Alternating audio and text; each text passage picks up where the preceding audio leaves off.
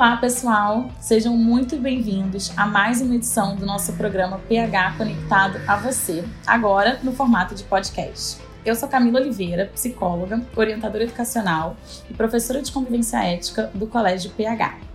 Quem já nos acompanha sabe que o nosso principal objetivo é trazer conteúdos de qualidade sobre temas que são relevantes para a comunidade escolar e também para toda a sociedade, sempre dentro do âmbito da educação.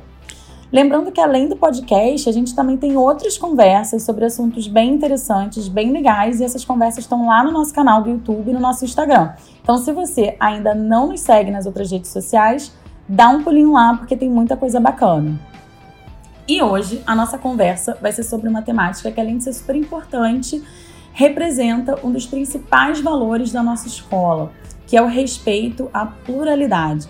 Esse tema é bem amplo e pode ser debatido através de várias perspectivas.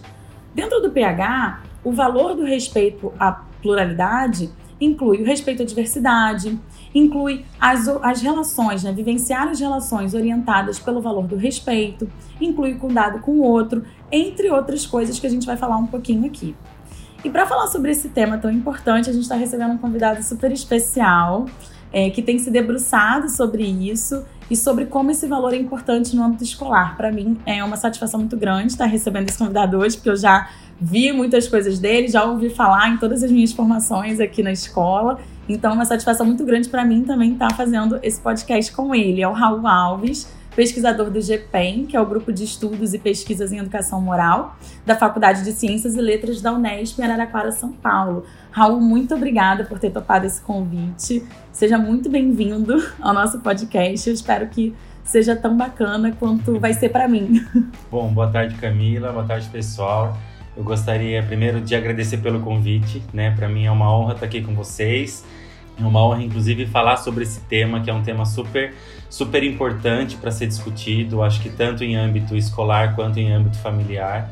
Né? E, e, eu costumo dizer que é um âmbito que a gente nunca se cansa de falar, porque a gente nunca repete as mesmas coisas, né? De tanto que a gente tem para falar sobre isso. Então, tenho certeza que será um momento muito rico, de muitas discussões e, e que vai gerar muitos bons resultados.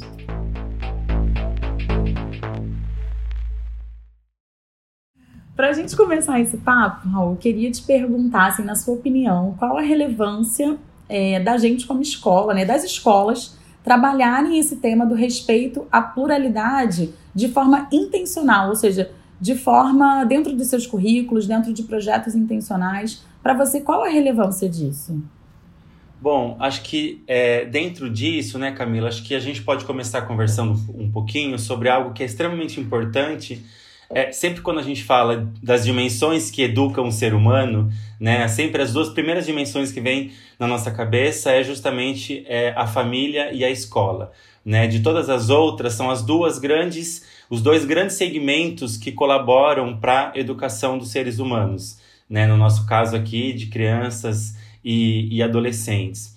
E aí, para a gente poder começar a falar um pouquinho disso, então, né, para começar a fazer uma, uma diferenciação entre qual é o papel da família, qual é o papel da escola, porque quando a gente fala em pluralidade também, a gente fala, é, a gente tem falado muito de, de, de, de, questões que se interseccionam entre quest as questões da família e, e da escola, né? Mas existe uma, uma característica que é uma, uma característica muito forte que precisa ser estabelecida, que é o tipo de relação que se estabelece dentro do, do ambiente familiar e o tipo de relação que se estabelece dentro do ambiente da escola, né? Então, quando a gente, quando a gente constitui uma, uma, família, as relações que se estabelecem dentro desse ambiente são relações que são marcadas por vínculos de intimidade, por vínculos de um sentimento muito forte, né? São relações privadas e, acima de tudo, são relações estáveis né? São relações que não se perdem ou, ou, não se pode perder ao longo do tempo, né? A mãe continua mãe, o pai continua pai, o irmão, o tio, o avô, a avó.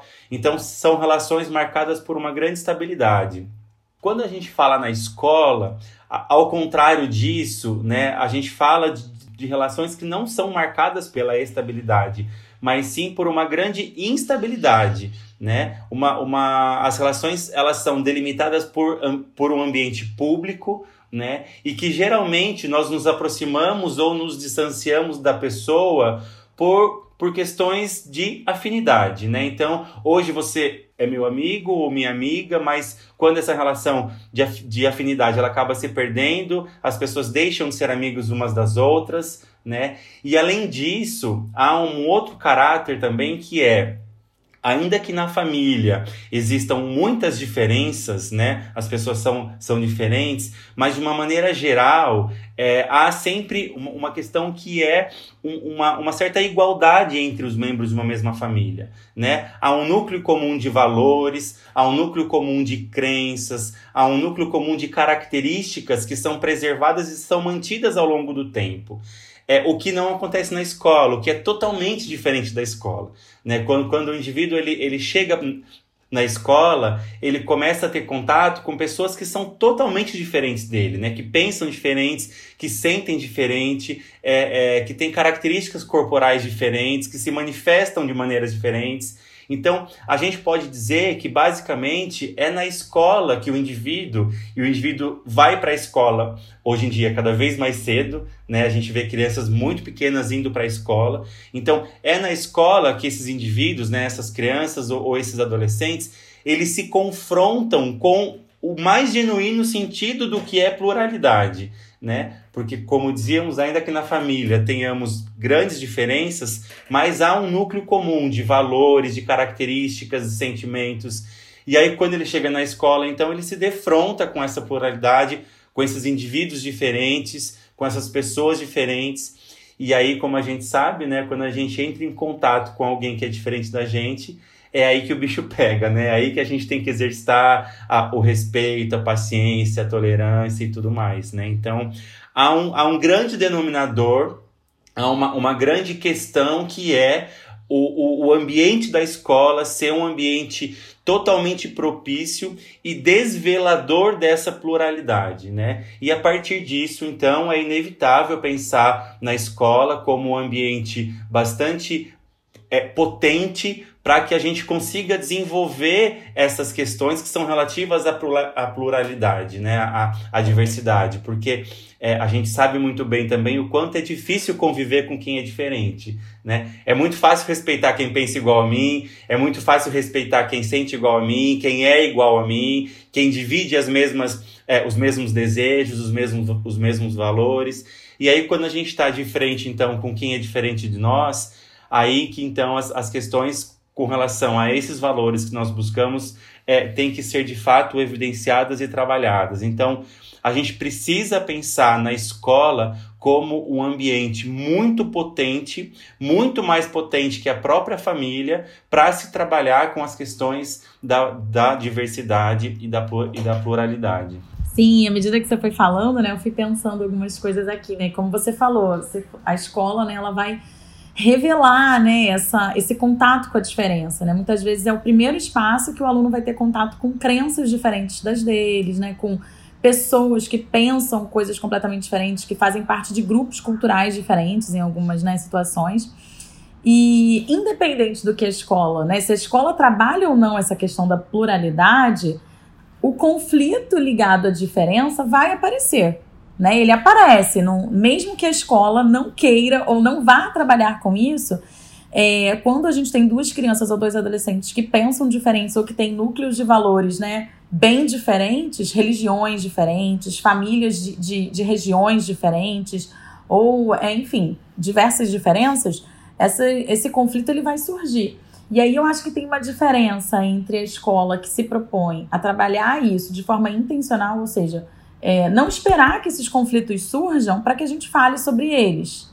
E aí depois passa um tempo, surge um outro, ah, vamos falar sobre isso agora. Né, eu acho que a ideia da intenção nas práticas né, pedagógicas da escola é justamente falar, bom, a, a, a diferença, a diversidade, ela existe. A escola, como você mesmo falou, é um espaço de excelência para trabalhar isso. E a gente precisa fazer isso dentro da nossa grade curricular, né? dentro das nossas práticas curriculares, porque é, isso é algo que a gente vai viver na escola, é algo que a gente vai viver no mundo e é algo que faz parte do aprender a ser um sujeito do mundo. Né? É algo que o, que o adolescente, que a criança precisa desenvolver para estar em relação com o mundo, com as outras pessoas. Né? E aí queria, talvez, né, falar para você desenvolver um pouquinho mais essa questão da potência que você acabou de falar, né? da escola da potência que a escola cria quando ela trabalha com isso, né? Como é que isso, isso é uma potência para a escola? É, bom, Camila, acho que, acho que tem um ponto que eu sempre, que eu sempre falo, né, quando a gente vai, vai conversar com as pessoas, que é, é há, um, há um ponto de, de, de, de questão quando a gente fala sobre isso, que é querendo ou não, a escola ela trabalha com isso, né? Tendo a intencionalidade ou não, isso é uma demanda que surge para a escola, né? Porque como você disse, não é possível que nós é, é, é, é igualemos as pessoas e, e, e, e, façamos com que as diferenças não existam, né? As diferenças elas existem, elas são um ponto certo, não tem como a gente negar ou passar por cima desse fato.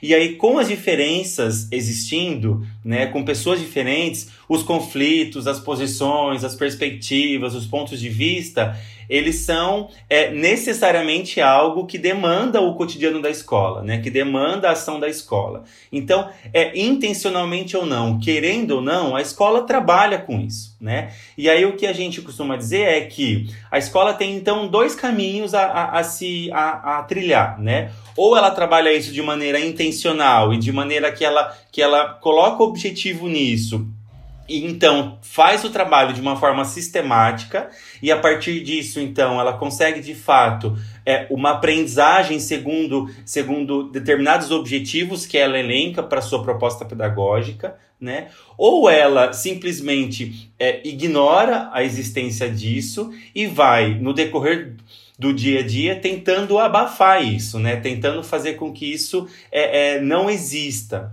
É, só que quando a gente fala em, em diversidade, quando a gente fala em pluralidade, quanto mais a gente tenta abafar isso do nosso cotidiano, do nosso dia a dia, mais a gente vai fazendo com que essa diversidade se torne invisível aos nossos olhos e a própria proposta da escola. A gente vai é, tornando, é, dando invisibilidade para essas questões. E aí, quando a gente dá invisibilidade para essas questões, a gente não só é, não colabora para o desenvolvimento disso, mas como a gente a gente projeta algumas demandas que depois elas se tornam demandas muito prejudiciais no que se refere ao desenvolvimento do, da criança ou do adolescente, né?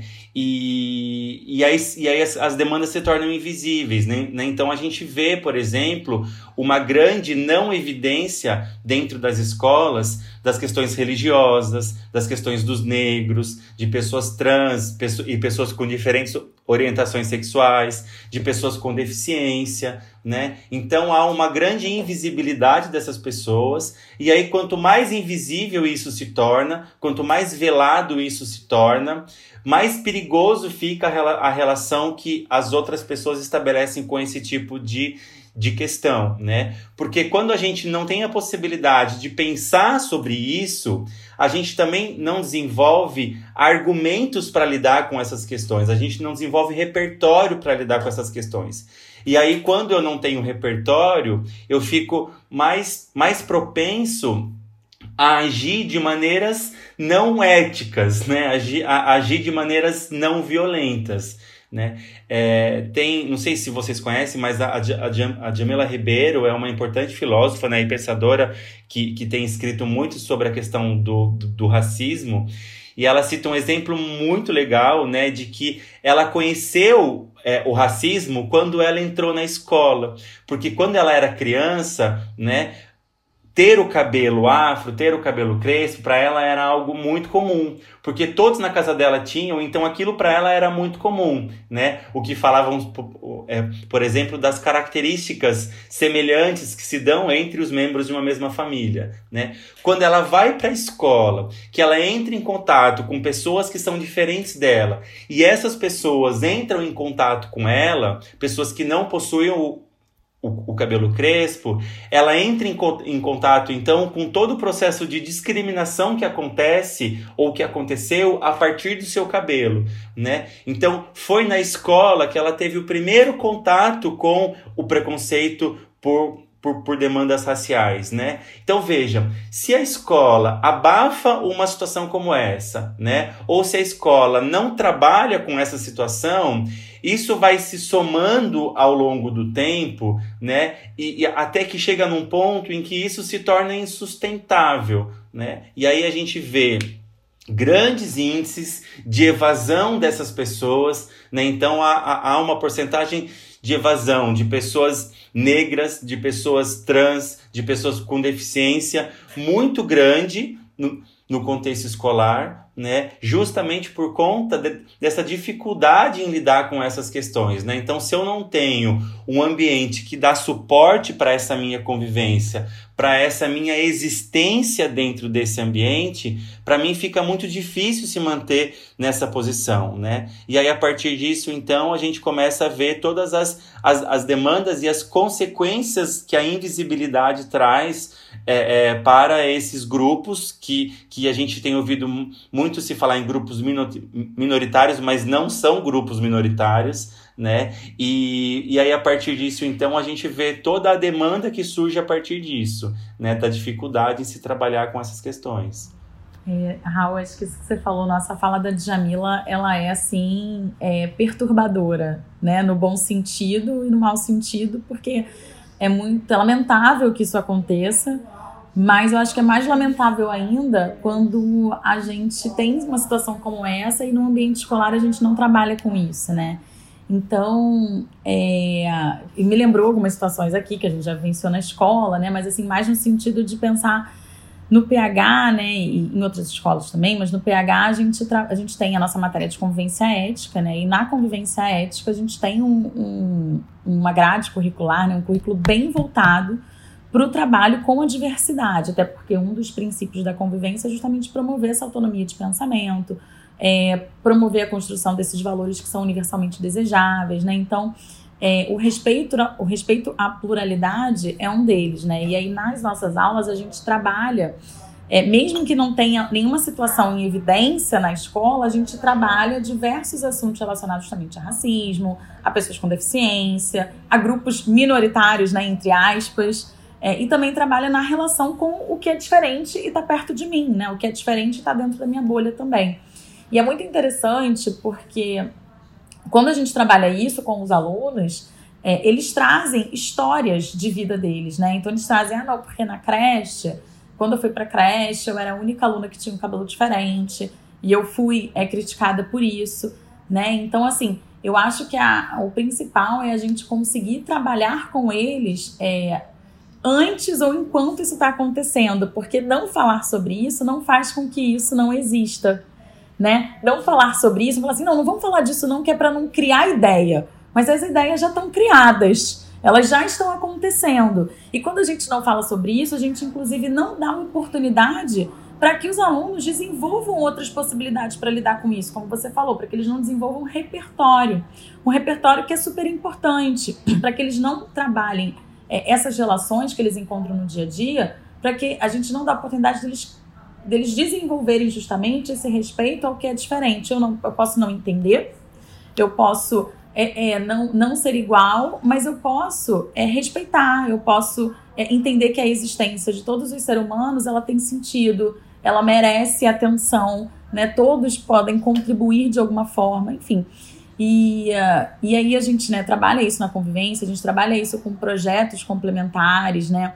É, de, de, encontro com outros grupos culturais. E eu acho que é bem isso que você falou, assim, eu só queria destacar essa questão do não falar sobre, porque é algo que eu escuto, né? Por exemplo, até de alguns alunos, a gente vai falar, aluno fala, ai, professora, mas esse assunto é tão delicado, a gente precisa falar sobre isso. É justamente porque é delicado que a gente precisa falar sobre isso, porque Muitas vezes a gente vai tentar pegar informações sobre isso no Google, na internet. A gente vê várias coisas interessantes, mas a escola é justamente um espaço onde a gente pode ter um debate qualificado. Né? E não se trata de, de ir de encontro a valores familiares, não é isso. Não se trata de construir os valores da escola, né? Mas se trata da gente falar de valores que são universalmente desejáveis, né? Como o respeito, a justiça, a colaboração, né? E tudo isso é, numa construção das relações dentro da escola para partir para relações fora da escola também, né? É, e acho que nesse ponto, Camila, acho que você tocou num ponto muito importante, né? Porque eu acho que a gente sempre pensa é, que, por exemplo, às vezes família e escola podem ter valores contrários, né? Ah, a escola vai entrar nos valores da família ou a família vai entrar nos valores da escola.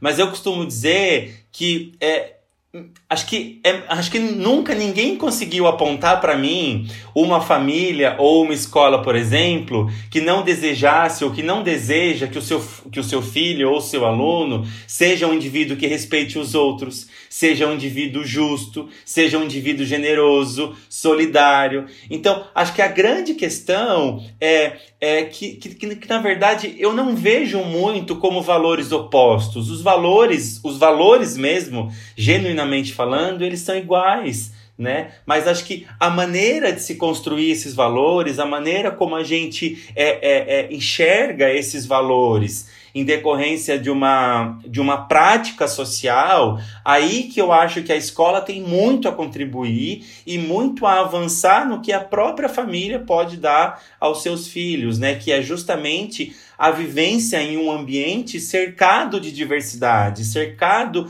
de pluralidade. Porque acho que também você tem uma fala bastante importante e que é uma coisa que eu venho pensando muito também, que é aquela fala, né, que a gente escuta muito por aí que é: "Ah, eu respeito, mas desde que longe de mim", né? Eu respeito, mas nem mas desde que não muito perto, né? E aí eu sempre fico me perguntando, é isso é respeito mesmo, né? O, o respeito genuin, genuinamente falando, né? Porque vejam, o respeito ele pode ser olhado de duas maneiras, né? Como um sentimento ou como um valor, né? Então, por exemplo, quando eu falo do respeito como um sentimento, né? O respeito ele advém de outros sentimentos na verdade, como a confiança, a admiração, o amor, né? Então, geralmente, uma pessoa que eu admiro, uma pessoa que eu confio, uma pessoa que eu amo, é uma pessoa que eu respeito, né? Mas na verdade, quando a gente fala de, um, de, uma, de uma vivência social, né, de uma, vi, de uma vivência fora dos parâmetros das pessoas que têm algum vínculo afetivo comigo, não basta sentir o respeito. Eu preciso apresentar o respeito na forma de um valor, porque eu não preciso respeitar só quem eu amo. Eu não preciso respeitar só quem eu admiro ou quem eu confio. Eu preciso respeitar a todos, né? E esse respeito, ele passa justamente pelo viés, pelo sentido de não apenas suportar a existência daquela pessoa, mas reconhecer que todo indivíduo, dentro da sua individualidade, e isso não é uma redundância, mas ele tem muito a contribuir para a nossa formação humana. Ele tem muito a, a contribuir para a minha própria constituição enquanto ser humano, né? Porque justamente nós nos constituímos enquanto ser humano a partir da nossa convivência com os outros, e seja qualquer outro, né? Então esse respeito, ele, ele extrapola um pouco a questão do, do suportar estar no mesmo ambiente, para é, valorizar a existência daquela pessoa diferente de mim e reconhecer então que ela faz parte da minha constituição enquanto indivíduo, ainda que pense, que haja, que sinta e que viva diferente de mim, né? Porque se há algo na ética que é justamente é importante é a necessidade de reconhecer que, as, que esse coletivo de pessoas eles então é, fazem parte da minha própria existência e por isso então tudo que a gente pensa enquanto valor, enquanto lei, enquanto regra precisa pensar é, em detrimento de um princípio, de um valor que regula a convivência e torna a convivência algo bom, algo ético, né?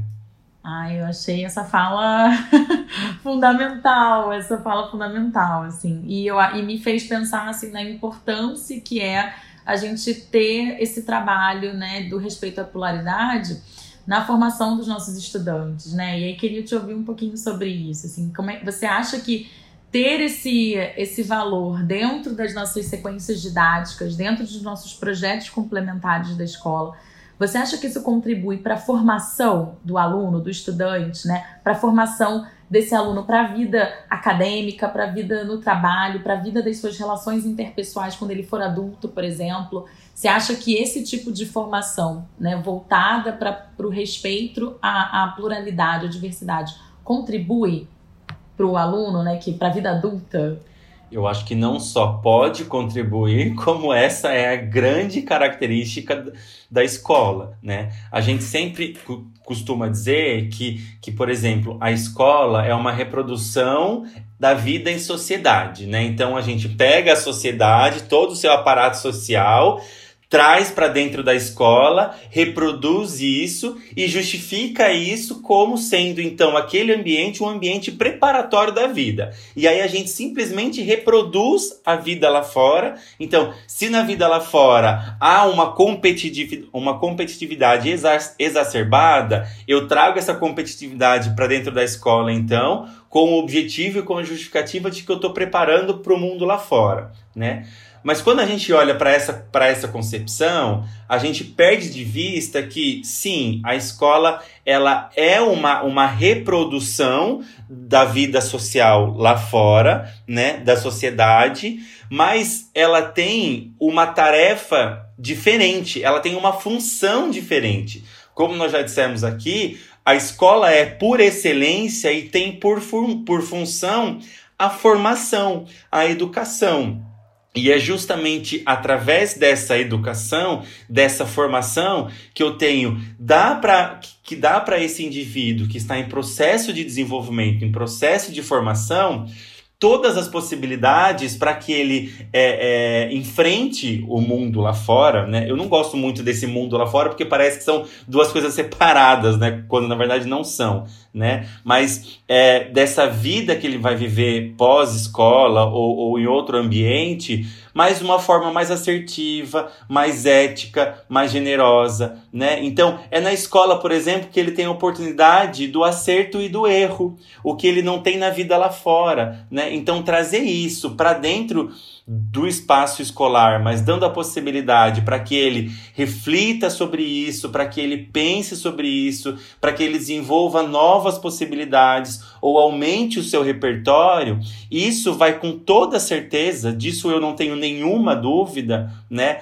Dar a ele outras possibilidades de viver esse esse esse mundo do trabalho, da família ou do que quer que seja, né? Eu não tenho dúvidas que, por exemplo, uma adolescente que teve dentro da escola a possibilidade de conviver em uma disciplina, como a disciplina de convivência ética, por exemplo, vai conseguir, no seu ambiente de trabalho, estabelecer uma relação muito melhor com seus companheiros, né? Estabelecer uma relação muito mais respeitosa, muito mais generosa, muito mais justa, porque, repertoriamente falando, ele tem muitas outras possibilidades que quem não discutiu sobre isso tem né? E aí eu costumo dizer, né, até que, por exemplo, quando a gente vai para uma, uma entrevista de emprego, geralmente o primeiro processo de seleção que tem não é a prova técnica ou não é a prova de conhecimentos específicos, né? São todos os trabalhos de qualidades pessoais, né? Então há uma série de dinâmicas tal que já, que já selecionam a primeira parte e que, só, e que só depois disso então a gente vai para uma outra para uma outra dimensão que são das habilidades é, e das qualidades técnicas né então assim é, desenvolver essas competências essas habilidades dentro do ambiente da escola é justamente dar a possibilidade para que esse adolescente se forme para que esse adolescente pense nesse mundo que ele vai viver depois da escola é, e para que ele possa ser protagonista da sua história também, assim, né? Eu sei que é bem clichê essa frase, mas que ele possa escrever a história dele, né? Para que ele também não vá reproduzir, né, os passos e, e enfim. E uma coisa que você estava falando, eu estava pensando muito, você falou sobre essa questão da convivência ética, né, de como que participar dessa, dessa aula é, contribui para essa formação. Eu lembro de uma aula que, ah, não lembro quando foi, mas era quando eu dava aula para o ensino médio. E aí a gente faz, tem uma aula que a gente faz sobre conflitos hipotéticos, né? E esses conflitos hipotéticos, e logo depois a gente vai trabalhar dilemas. Então a gente começa a entrar nesse assunto dos valores. E a gente trouxe alguns conflitos conflitos que têm a ver com a fase da adolescência. Mas a gente trouxe alguns conflitos que também traziam algumas perspectivas de recortes sociais diferentes. E foi muito interessante vê-los debatendo, porque alguns alunos traziam visões completamente diferentes das de outros alunos. E eles viviam né, na mesma, eles né, vivem na mesma escola, têm famílias né, de classes sociais semelhantes e todos com perspectivas diferentes. E naquele momento, né, existe um grande choque de, de opiniões em relação a como resolver esse conflito, como é que a gente vai é, é, lidar com isso. E aí, nesse choque de opiniões, existe uma ideia de que há uma verdade única, uma verdade estabelecida. Não, a minha verdade precisa prevalecer. A gente vê muito isso nas assembleias de classe, né? Quando os alunos fazem alguma reivindicação. E aí, quando eles começam a se aprofundar nessa reivindicação, ouvir o ponto de vista do outro, que eles começam a perceber que, opa, peraí, essa história tem muito mais versões do que a que eu conheço né? E, e, isso durante a aula de convivência é um momento muito bacana para o professor, né? Eu como professora, assim, você também já deve ter vivido isso com seus alunos. Quando você percebe que um aluno que estava ali focado naquele ponto de vista, defendendo aquilo, argumentando, quando alguém fala alguma coisa que toca em algum lugar nele, ele fala, não tinha considerado isso. Realmente, assim, eu, eu não. Isso não faz parte da minha realidade. Eu não teria pensado sobre isso se essa pessoa não tivesse trazido à tona para mim. E aí ocorre automaticamente alguma mudança, né? E, e, e, é muito bonito acompanhar isso, e é muito bonito acompanhar também esses alunos ao longo dos anos, né? Porque você vê que isso não é um ganho de repertório que eles esquecem, muito pelo contrário, ele vai se consolidando. E eu acho que tem tudo a ver com o que você falou, né? Dessa preparação para o mundo. E. E aproveitando um pouquinho, né, por conta do nosso tempo, eu queria ficar mais tempo falando sobre esse tema, porque sobre essa parte, né, da, do desenvolvimento dos alunos para esse mundo que não está fora, né, porque a escola já faz parte do mundo, mas falando um pouquinho também sobre a família, Raul, assim, na sua, na sua opinião, a gente falou bastante da escola, mas em relação à família, assim, qual você acha que é o papel da família quando a gente está falando desse respeito à pluralidade? Porque tudo isso que a gente debate na escola e que eles vivenciam na escola, né, esse contato com a diversidade, eles levam para a família. A família, né, que está naquele espaço mais homogêneo, eles levam para a família. A família também entra em contato indiretamente com toda essa diversidade e entra em contato com a maneira como essa diversidade está afetando o indivíduo ali, o aluno, né?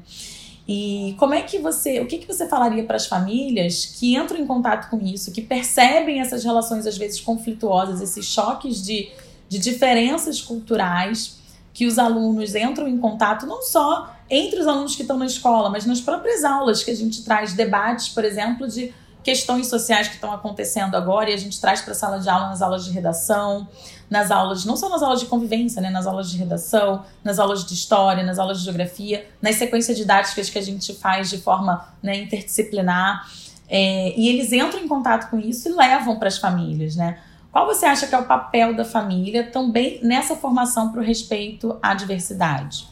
Bom, Camila, eu acho que é, quando a gente fala de família, eu acho que não tem como a gente não dizer de primeira, né, que é super importante esse movimento, esse espaço, inclusive que nós estamos fazendo agora, que é possibilitar para a família entender e saber exatamente como a escola pensa sobre isso, como a escola trabalha sobre isso, quais são os recursos que a escola tem, os procedimentos que a escola tem, né? Porque quando a gente fala em educação, em formação, e a gente necessariamente fala de escola e de família, existem dois, dois contextos que são bastante é, é, é, diferentes, né? O primeiro deles é quando família e escola caminham para o mesmo lado, né? E de uma forma bastante homogênea conseguem contribuir para a formação daquele, daquele ser humano, né?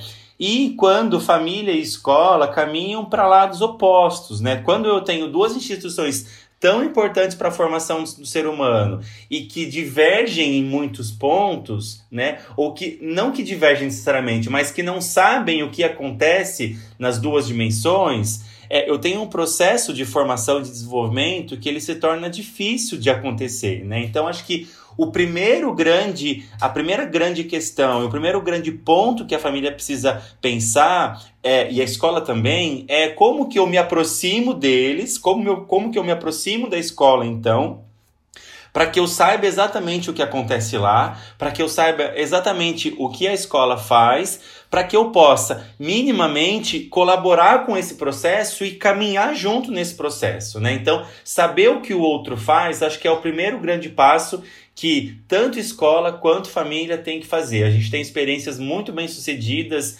é, de parcerias entre escola e família e que assim é algo extremamente importante para a formação, a contribuição da formação desse ser humano, né? Então acho que esse é o primeiro ponto. Um outro ponto que é, é e só fazer um parênteses aqui, né? Eu vou eu vou falar sobre isso, mas eu queria deixar bem pontuado que eu sei exatamente o quão difícil é fazer isso, né? Então, assim, falar de questões que muitas vezes são espinhosas, são doloridas ou são difíceis para gente é muito complicado, ainda mais dentro do ambiente familiar, que existe uma relação de autoridade, que existe uma relação de afeto, que existe uma relação de um medo de decair aos olhos do outro, né? Então, falar de temas que, necessari que necessariamente às vezes são muito espinhosos dentro do ambiente familiar é muito difícil, né? Então, reconhecendo essa dificuldade, a gente precisa, dentro do espaço familiar, estabelecer algum, algumas ações do tipo é, como como nós dissemos da escola, né, de que a escola não pode se furtar em lidar com essas questões,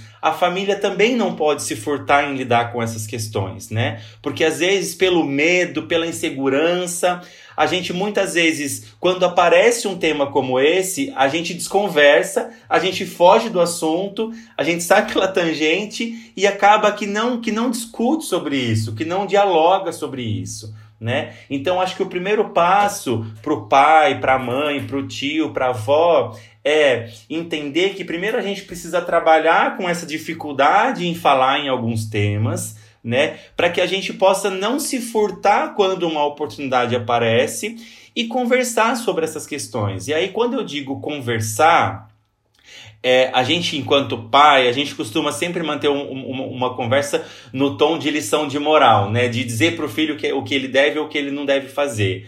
Mas para lidar com as questões de diversidade, a gente precisa fazer um exercício de tentar entender aquela situação, estabelecer um diálogo mesmo, com um processo de escuta muito muito qualificado, porque o que a gente tem é adolescentes que sabem muito sobre isso, que convivem muito sobre isso. Então, com as redes sociais, isso se ampliou de uma forma muito grande, se potencializou de uma maneira muito grande né? Então o que a gente tem hoje é adolescentes cada vez mais conectados com esse mundo diverso, com essas diferentes opiniões que surgem a, a todo momento em uma rede social. E aí quando isso é trazido para um ambiente familiar, um ambiente que nós já dissemos aqui, que ele é é, construído a partir de sentimentos como admiração, confiança, amor, respeito. E por isso, então, ele é um ambiente muito fértil para lidar com essas questões. A gente geralmente é, é, corta, poda isso e não dá seguimento nessas conversas. Né? Então, acho que a grande ação que as famílias po podem ter é dar a possibilidade para que esses temas, quando surgirem, sejam discutidos. E quando eu digo discutido, é um movimento mesmo de sentar e ouvir o que o filho tem para dizer, colocar ele diferentes pontos de vista, diferentes perspectivas, para que ele possa ampliar esse leque de pensamento.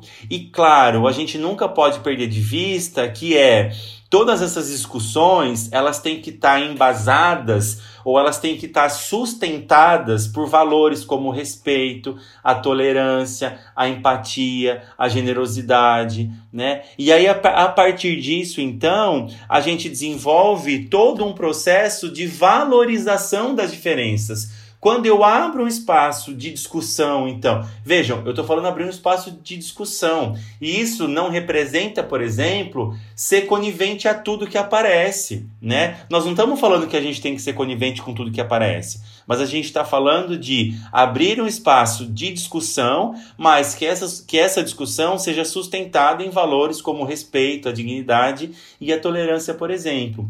Quando eu cultivo isso, eu crio nessa criança e nesse adolescente justamente um sentimento de, de valorização dessas diferenças. E aí, quando eu valorizo essas diferenças, a gente vai de encontro com aquilo que justamente nós falávamos antes, que é o desenvolvimento e a construção do valor do respeito, que é muito mais do que aturar a presença de alguém, mas chega ao ponto de valorizar a constituição de todas as pessoas dentro daquele ambiente social.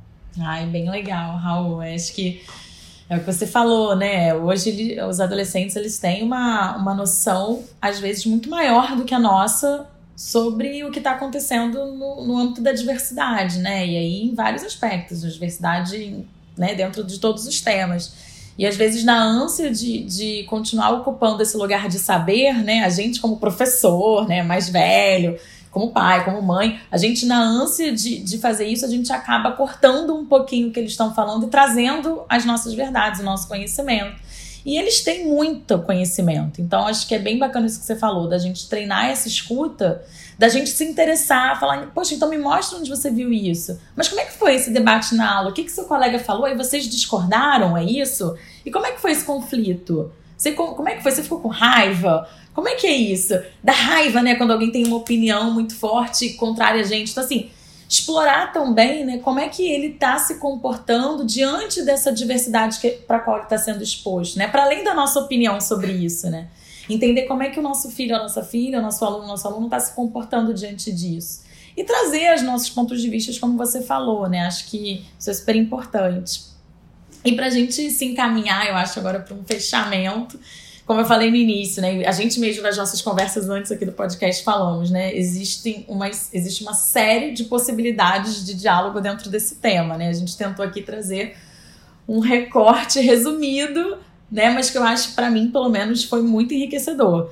É, eu acho que seria legal se de repente você falasse um pouquinho agora para a gente finalizar o que, que é, então, esse respeito à pluralidade que a gente trabalha na escola? Bom, acho que de uma maneira bem, bem resumida, né? Porque de fato a gente poderia ficar falando horas aqui, é um tema super abrangente, né? Mas eu acho que de uma maneira bem resumida, eu acho que a primeira questão que, que nós precisamos pensar é da superação dessa ideia do respeito como, como a simples. É, o simples. É, o simples suportar a presença do outro, desde que ele fique no seu lugar ou se mantenha é, numa posição longe de mim, né? Eu acho que esse é o primeiro ponto, né? Isso não é respeito, né? Primeiro coisa, primeira questão é que isso não é respeito.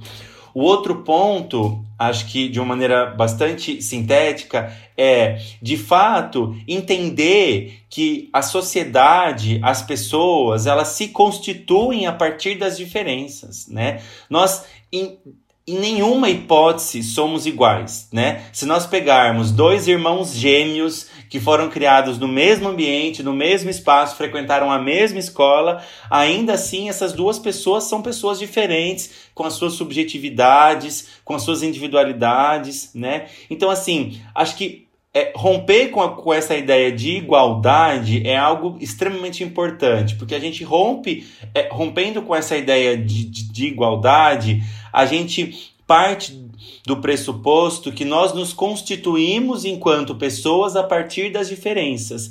E aí, quando eu entendo que eu me constituo a partir das diferenças, eu passo então a valorizar essas diferenças. E aí, quando eu, quando eu valorizo essas diferenças, eu passo a enxergar o outro diferente de mim não mais como uma, uma ameaça, né? Porque quando a gente vê uma situação de violência, por exemplo, né, é justamente a questão de quando eu enxergo o outro é como uma ameaça e ele sendo uma ameaça ele precisa ser exterminado então né e aí quando eu é, quando eu sobreponho essa ideia de, de diferença como algo ruim e eu, e eu me enxergo como alguém que se constitui a partir dessa diferença, então eu passo a, a valorizar, eu passo a entender que a diferença é, faz parte do mundo, me constitui. E quem é diferente, então, a partir disso, é, não, não representa mais uma ameaça, mais uma coisa boa, uma coisa que agrega, uma coisa que soma.